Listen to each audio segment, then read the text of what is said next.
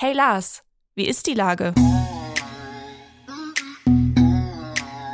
Der fast tägliche Podcast mit Lars Meier. Wie ist die Lage? Unser fast täglicher Podcast als Kooperation von der Mopo und der Gute-Leute-Fabrik spürt tagesaktuellen Fragen nach. Mein Name ist Lars Meier und ich rufe fast täglich gute Leute aus Hamburg an. Unser Partner, der das diese Woche möglich macht, ist das Mercado in Altona.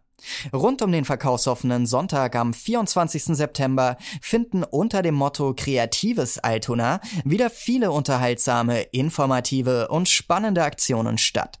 So lädt zum Beispiel der Antik- und Sammlerflohmarkt zum Stöbern und Raritätensuchen ein. Handarbeitsfans kommen an den Ständen des beliebten Stoffmarkt Holland voll auf ihre Kosten. Das war Werbung. Herzlichen Dank. Heute befrage ich die Hamburger Grüne Bundestagsabgeordnete Linda Heidmann. Ahoi, Linda. Ahoi und moin. Liebe Linda, wie ist denn die Lage in Berlin so als Bundestagsabgeordnete? Ach, die Lage in Berlin als Bundestagsabgeordnete ist schon ganz spannend. Äh, ich muss sagen, es ist ähm, ein spannendes Leben, äh, auch wenn man in den Sitzungswochen immer hier in Berlin ist mit den Kollegen aus der eigenen Fraktion und aus den anderen Fraktionen sehr eng zusammenarbeitet und dann in den Wochen, wo keine Sitzungen sind, wieder in Hamburg und sich in Hamburg mit verschiedensten Menschen austauscht. Das ist wirklich ein spannender Wechsel. Wie sehr kriegt man denn, wie sehr kriegt man denn in Berlin so den Ärger von denen da oben so mit? Also äh, es wird ja immer wieder von der Streitampel gesprochen. Jetzt bist du Bundestagsabgeordnete und hast natürlich direkten Kontakt zu dem, bist aber meistens ja in die Streitereien nicht involviert, nehme ich an. Naja, ähm, wir kriegen das natürlich alle mit, auch wie die ähm, Gesamtlage, die Gesamtstimmung äh, in der Bevölkerung äh, ist und sich ausdrückt. Das ist schon ein Thema, was hier in den Fraktionssitzungen auch immer sehr präsent ist. Äh, und tatsächlich merke ich auch in meiner persönlichen Zusammenarbeit mit Abgeordneten von der SPD und FDP häufig, dass da ähm, Sachen sehr gezielt parteipolitisch auch mal verhindert oder verzögert werden. Ähm, das ist etwas, das ist nicht schön. Ich hätte mir zu Beginn der Legislatur gewünscht, dass wir wirklich nachdem der Koalitionsvertrag stand, ähm, das gemeinsam alles schnell abarbeiten, ohne dass es solche politischen Spielchen im Hintergrund gibt. Aber ähm, letztlich tun wir das schon auch. Es dauert manches etwas länger, dadurch, dass es immer wieder auch Streitereien und taktische Spielchen gibt. Aber wir haben, glaube ich, auch eine Menge schon auf den Weg gebracht, beziehungsweise sind gerade dabei. Und ich versuche mir dann immer auch meine ähm, einzelnen äh, Fachthemen dann wirklich auch ähm, als Schwerpunkte vorzunehmen und das große Ganze, die großen ganzen ärgerlichen Themen dann manchmal ein Stück weit auszublenden. Wie ist das denn in der Mittagspause in der Bundestagskantine? Setzt man sich dann mal mit CDU oder FDP-Leuten zusammen, äh, weil man da schon auch unterscheiden kann zwischen den Personen und den Streitereien äh, in der äh, dann auf der Ebene des Politikmachens? Oder äh, will man dann lieber seine Ruhe haben und du schließt dich alleine in deinem Büro ein? Also meistens gehe ich tatsächlich hier in Berlin mit meinem Team zusammen in die Kantine und esse mit denen zum Mittag. Aber in, im gesamten Alltag natürlich, da gibt es in jeder Fraktion Menschen, mit denen kommt man besser zurecht und mit denen kommt man nicht so gut zurecht. Ähm, und da setzt man sich dann auch äh, so mal zusammen mit denen, die, die man sympathisch findet und mit denen man auch gut zusammenarbeiten kann. Aber das gilt auch für meine eigene Fraktion. Auch da gibt es Menschen, mit denen komme ich besser zurecht und andere, mit denen geht es nicht so gut. Es steht eine große Feier an hier in Hamburg. Wir feiern den Tag der deutschen Einheit. Der wird natürlich in ganz Deutschland gefeiert, aber Hamburg ja. ist nun mal Ausrichter der offiziellen Feierlichkeiten. Äh, spricht man darüber jetzt schon in Berlin ein paar Tage vorher oder äh, gibt es da andere Sachen auf der Themenordnung?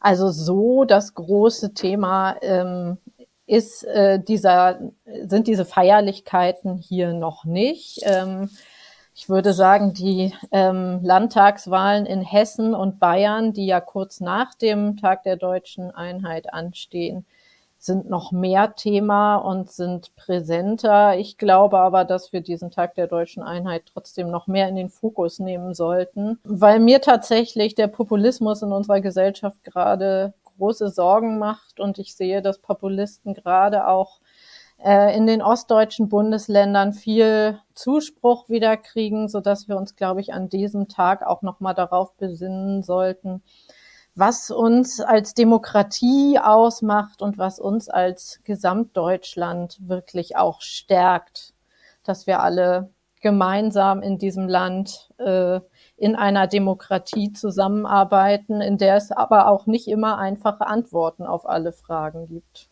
Ja. Ähm, so richtig ist der Plan, glaube ich, noch, also das ist ja öffentlich, was so passiert, was dann mit den äh, Ministerpräsidenten so passiert, äh, weiß ich jetzt selber nicht. Aber was würdest du denn machen, wenn du äh, richtig so offizielle Gäste in Hamburg rumführen müsstest? Welche drei, vier Punkte würdest du denen denn zeigen? Uh, ähm, gute Frage. Also ich würde denen auf jeden Fall bei mir ähm, äh, ich äh, lebe im Westen der Stadt und da würde ich in Rissen an den Elbstrand gehen, weil ich finde, dass es schon was sehr Besonderes ist, äh, wie Hamburg an der Elbe da so einen schönen Strand hat. Den gibt's natürlich auch in Övelgönne, aber draußen ist er dann nochmal etwas ursprünglicher ähm, und äh, schöner. Dann finde ich auch das Rathaus. Ich stelle mir gerade den Bundespräsidenten beziehungsweise auch Ministerpräsidenten wie Söder barfuß am Strand in Rissen vor. Finde ich eigentlich ein schönes Bild. Ja, ich auch, vor allem am Hundestrand. Da wird er ja. immer wird von den ganzen vorbeiwetzenden Hunden. Ähm, das Rathaus äh, kennt der Bundespräsident vermutlich schon. Ähm, das finde ich trotzdem auch jedes Mal wieder eine Reise wert, ähm, da das einfach so altehrwürdig äh, ist und wie ich finde tatsächlich eins der schönsten Parlamente in Deutschland, äh, deutlich schöner als irgendwelche Glasbauten oder so aus meiner Sicht. Ah, und was würde ich denn noch mit denen machen? Also schon einfach mal ähm, durchs Karoviertel vielleicht noch mal schlendern. Karoviertel und Schanze, um da so ein bisschen die Stimmung in den kleinen Sträßchen und den kleinen Shops und Cafés, die es da gibt, zu genießen. Äh, wie groß ist, also du bist ja quasi auch Repräsentantin der Stadt Hamburg sozusagen und musst ja auch immer dafür sorgen, Hamburger Interessen zu vertreten. Äh, wie sehr ist Hamburg denn ein Thema? Also ich sag mal, ein paar Themen äh, sorgen ja immer wieder für Schlagzeilen, wie beispielsweise die Beteiligung am Hamburger Hafen und so weiter. Ähm, gelingt dir das ganz gut? Ist das Interesse groß? Also ich sag mal, der Tourismus ist ja ganz happy. Es scheint ja zumindest von Bürgerinnen und Bürgern ein großes Interesse an der Stadt zu geben. Ja, Hamburg ist immer wieder Thema. Also das liegt sicherlich auch daran, äh, ein Stück weit, dass wir jetzt einen Kanzler haben, der aus Hamburg kommt und auch eine Bundestagsvizepräsidentin mit Aidan Ösus, die auch aus Hamburg kommt und uns da ein Stück weit repräsentiert. Es gibt allerdings immer wieder Themen, äh, wo wir auch ein Stück weit vergessen werden. Also neulich gab es einen Antrag der CDU, CSU zum Thema Klimaanpassungsmaßnahmen und da ging berechtigterweise dann der ähm, Abgeordnete vom Südschleswigschen Wählerverband ans Redepult und sagte, also in dem ganzen Antrag steht nichts zu Küstenschutz, steht nichts zum äh, steigenden Meerwasserspiegel, ähm, der uns in Norddeutschland ganz besonders betrifft. Äh, diesem Antrag müssen Sie wohl nochmal nacharbeiten. Und da hatte tatsächlich die CDU, CSU offenbar Norddeutschland ein Stück weit ausgeblendet. Da muss man dann schon immer wieder darauf aufmerksam machen, dass es uns auch gibt das passiert denn ja doch äh, häufiger äh, tatsächlich, dass sie denken, sie wären alleine auf der Welt, die guten Bayern. Ähm, wie würde denn eine Bilanz von deiner Arbeit jetzt gerade so aussehen? Ich sag mal, die Hälfte ist ja fast geschafft. Wie sieht denn dein ja. Rückblick aus? Mein Rückblick sieht so aus, dass ich, äh, ich sitze im Gesundheitsausschuss und im Umweltausschuss und würde sagen, wir haben in beiden, auch in meinen Themenbereichen, schon ein bisschen was geschafft, aber haben auch noch einiges vor uns, was jetzt alles angegangen wird auch. Also ich würde mal so sagen, 30, 40 Prozent, die im Koalitionsvertrag vereinbart waren, sind umgesetzt. Ich habe mich sehr gefreut, dass wir vor der Sommerpause zum Beispiel das Verbandsklagerecht, was mich direkt betroffen hat, verabschiedet haben.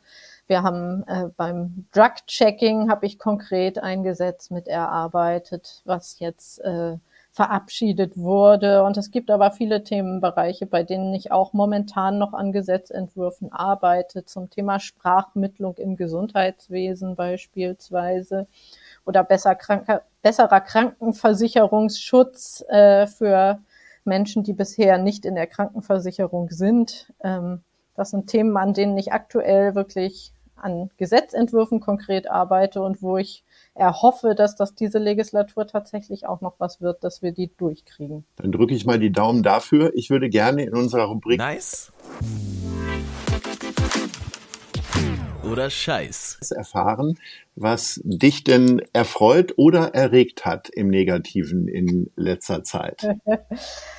ähm, also bei Nice ähm, muss ich sagen, dass ich mich sehr äh, freue immer wieder die, über die Arbeit der Evangelischen Stiftung Alsterdorf, die tolle ähm, Gesundheitsversorgung für Menschen mit Behinderung in Hamburg machen, auch bundesweit. Das habe ich jetzt im Rahmen der Krankenhausreform nochmal gemerkt, dass die da wirklich eine Vorreiterrolle haben und die machen jetzt konkret äh, ab Ende dieser Woche einen Spendenlauf, ähm, der sogenannte Spendenlauf-hamburg.de, wo man mitlaufen und dann für jeden Kilometer auch was spenden kann für deren Projekte für Menschen mit Behinderung. Und das finde ich echt eine gute Sache. Da werde ich auch mitlaufen und irgendwie den Sport dann mit dem guten Zweck verbinden. Das ist eine sehr, sehr gute Idee, liebe Linda. Ich wünsche dir ganz viel Freude in Berlin und äh, dann äh, sehen wir uns sicherlich irgendwie bei den Feierlichkeiten zum Tag der deutschen Einheit in Hamburg, vielleicht eher dann im inoffiziellen Programm. Insofern ja. sage ich Ahoi.